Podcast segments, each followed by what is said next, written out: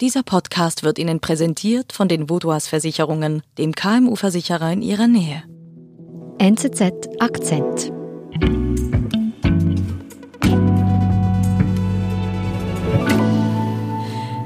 Merit, ich habe mein Lieblingsvideo im Zusammenhang mit den US-Wahlen mitgebracht. Ich kann mir genau vorstellen, welches du meinst. We did it. We did it, Joe. You're gonna be the next president of the United States. Wir sehen und hören äh, Kamala Harris im Jogginganzug. Genau, ja. Sie hat ein Video auf Social Media, Media gepostet, das ihr Mann aufgenommen hat. Und sie war offenbar joggend unterwegs und hat da erfahren, dass sie gewonnen haben und hat dann gleich Joe Biden angerufen. Und das war ein sehr spontanes Video und ich finde einfach, ihr Lachen ist extrem ansteckend. Mhm. Ja, sehr ein schönes Lachen. Was meinst du, was ist dir da durch den Kopf gegangen? Ich glaube, ihr war schon bewusst auch, was das für ein wichtiger Moment ist jetzt, dass sie auch gewählt wurde als Signal, weil sie ist die erste Frau, die auf einem Präsidentschaftsticket gewählt wurde in der amerikanischen Geschichte. Sie ist noch dazu eine dunkelhäutige Frau und das ist schon ein historischer Moment für die USA. Merit Baumann spricht über Kamala Harris Weg zur ersten Madam Vice President.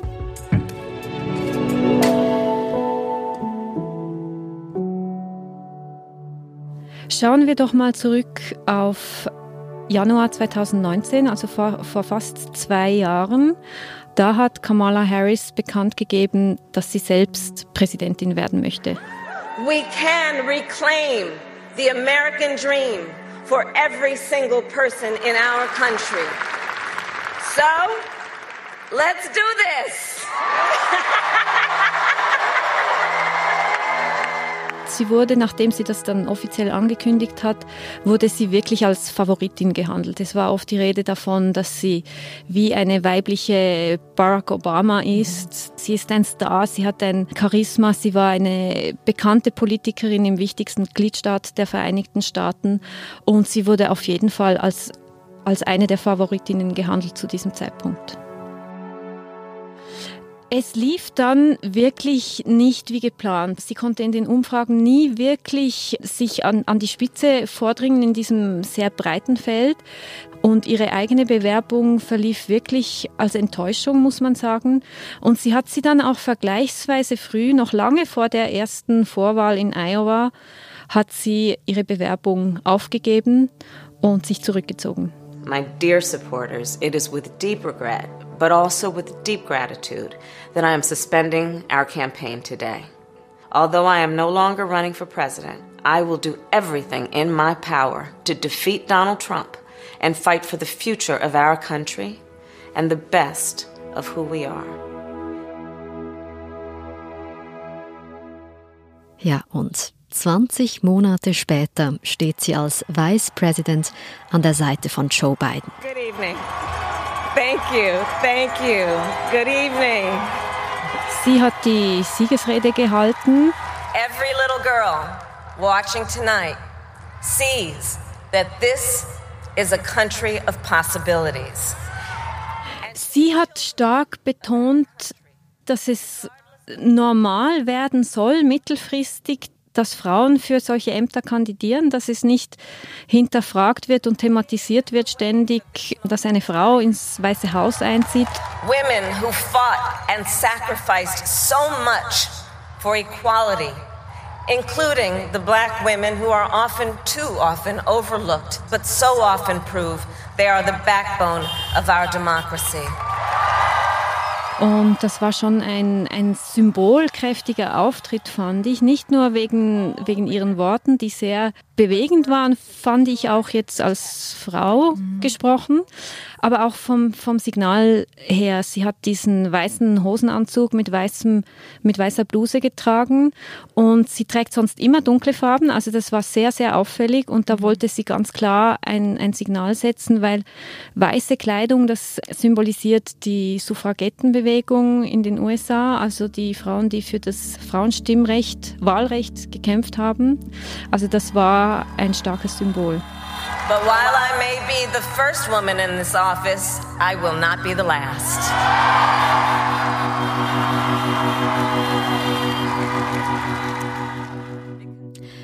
Merit, schauen wir ein bisschen zurück auf die Geschichte von Kamala Harris. Wie ist sie aufgewachsen? Sie ist aufgewachsen in Kalifornien. Sie ist die Tochter einer Brustkrebsforscherin und eines Wirtschaftsprofessors. Das heißt, sie gehörte so zum oberen Mittelstand an.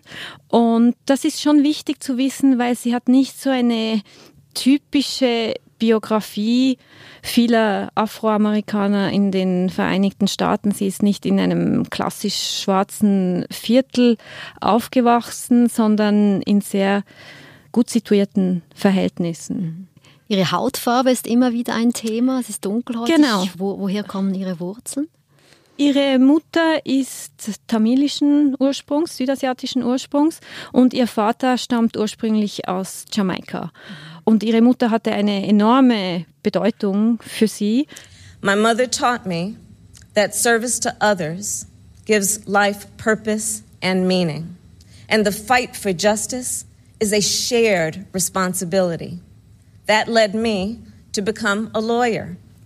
Sie ist dann nach Washington gegangen und hat an der Howard University studiert und da muss man wissen, das ist eine der ganz traditionellen afroamerikanischen Universitäten und so ihre richtige afroamerikanische Prägung, weil sie bezeichnet sich selbst als Afroamerikanerin, die hat sie eigentlich erst an der Universität in Washington erfahren. Mhm. Und danach ist sie zurückgekehrt nach Kalifornien, hat dort weiter studiert und ist dann schließlich zuerst Bezirksstaatsanwältin in San Francisco geworden und dann Staatsanwältin, Justizministerin des Gliedstaates Kalifornien, des größten Gliedstaates der Vereinigten Staaten. Hm. Sie war also als Staatsanwältin tätig. Wie wurde sie in dieser Rolle wahrgenommen? Sie hatte in dieser Funktion den Ruf einer Hardlinerin. Sie ist ziemlich hart vorgegangen, auch gegen Straftäter mit einfachen Delikten, mhm. zum Beispiel auch Schulschwänzer beziehungsweise die Eltern von Schulschwänzern, dann auch gegen Straftäter, die sich eines Drogendelikts schuldig gemacht haben.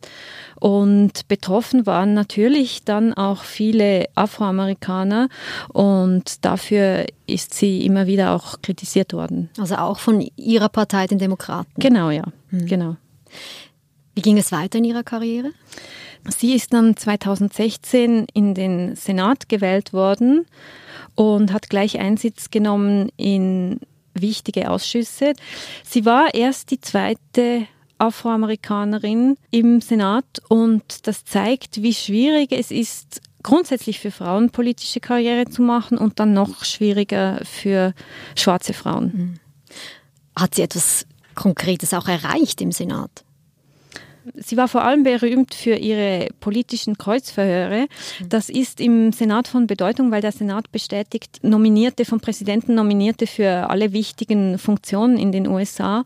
Und das war sehr typisch für sie, dass sie da sehr klar, sehr direkt Fragen gestellt hat, die einen Erkenntnisgewinn wirklich auch gebracht haben. Have you had any conversation about Robert Mueller with anyone at that firm?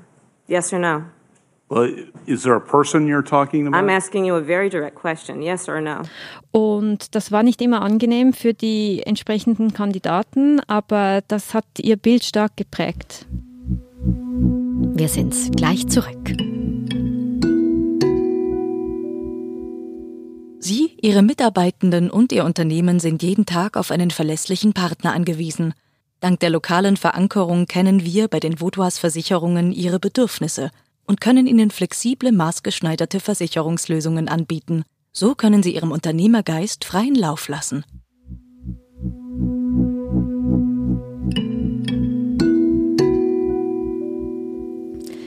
Und jetzt, vier Jahre nachdem sie in den Senat eingetreten ist, ist sie wohl auf dem Höhepunkt ihrer bisherigen Karriere angekommen. Sie ist Vizepräsidentin. Merit, was kann man von ihr erwarten in diesem Amt? Das ist insofern schwierig zu sagen, weil der Vizepräsident kann so viel gestalten, wie es der Präsident zulässt. Also zum Beispiel Mike Pence ist ein einflussreicher Vizepräsident. Unter Donald Trump. Unter Donald Trump, weil Donald Trump ihn relativ viel machen lässt. Joe Biden war auch ein einflussreicher Vizepräsident unter Barack Obama, weil sie ein großes persönliches Vertrauensverhältnis hatten. Das ist schwer vorherzusagen, wie das zwischen Kamala Harris und Joe Biden ist. Es deutet aber darauf hin, der Wahlkampf deutet eher darauf hin, dass das ebenfalls so sein wird, dass sie ein enges Verhältnis haben. Und ich denke schon allein wegen Joe Bidens Alters wird er ihr einige Aufgaben übertragen. Hm. Jetzt, du hast es angesprochen, Kamala Harris hat als Hardlinerin gegolten, als sie als Staatsanwältin tätig war. Für was steht sie jetzt? Ja, das ist wirklich schwierig zu sagen, weil sie in den letzten vier Jahren im Senat wirklich am linken Rand der Fraktion politisiert hat. Also das ist eigentlich erstaunlich, wenn man sich ihre Karriere in Kalifornien als Staatsanwältin vor Augen hält. Und das macht es schwierig einzusetzen, was sie jetzt für Akzente setzen wird. Ich gehe davon aus, dass sie versuchen wird, zwischen dem linken Parteiflügel und Joe Biden, der für den gemäßigten Parteiflügel steht, etwas zu vermitteln. Aber wird sie auch konkret etwas bewirken können als erste nicht weiße Frau auf diesem Posten? Also ich glaube schon allein als Signal, dass mhm. das möglich ist. Das ist wichtig, das hat sie in ihrer Siegesrede angesprochen. Es braucht einfach Vorbilder, damit man sich das vorstellen kann und damit man beweisen kann, dass das geht. Und natürlich werden die nächsten vier Jahre für Sie eine Bewährungsprobe sein, weil der Vizepräsident oder jetzt eben die Vizepräsidentin sind traditionell in der Pole Position dann für die Nachfolge. Und in diesen vier Jahren kann sie ihr Bild prägen, ihre Politik prägen und damit die Basis legen dafür, dass sie allenfalls selbst als erste Frau überhaupt zur Präsidentin der USA gewählt wird.